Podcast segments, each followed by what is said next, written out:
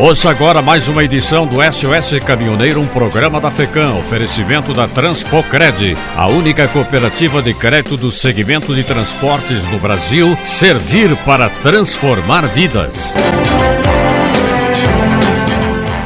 O presidente da República, Jair Bolsonaro, sancionou a Lei número 14.229 de 2021, que aumenta a faixa da tolerância de excesso de peso para ônibus e caminhões com até 50 toneladas de peso bruto total. Para esses veículos, a tolerância passa dos atuais 10% para 12,5%.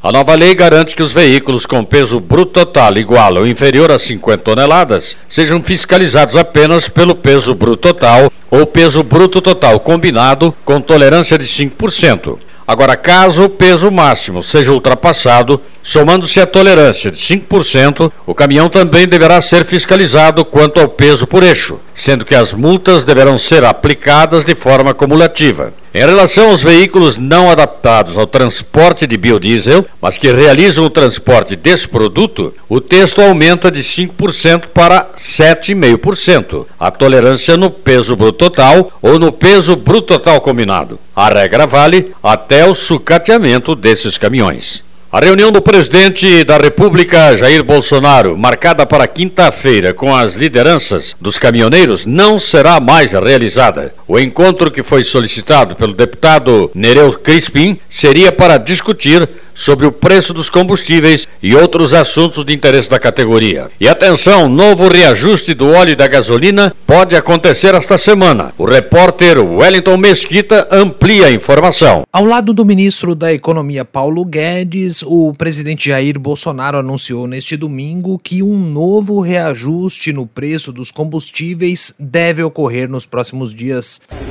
Infelizmente, pelos números do preço do petróleo lá fora e o dólar aqui dentro, é, nos próximos dias, né, a partir de amanhã, infelizmente, teremos reajuste no combustível. Os dois visitaram uma feira de expositores de pássaros no Parque de Exposições da Granja do Torto, em Brasília.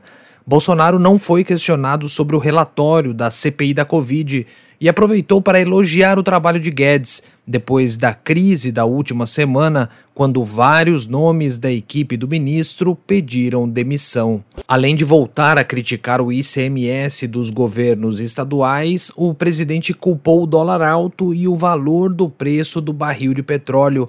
É só ver o preço do barril de petróleo lá fora, o comportamento do dólar aqui dentro. Eu não tenho poder de interferir sobre a Petrobras.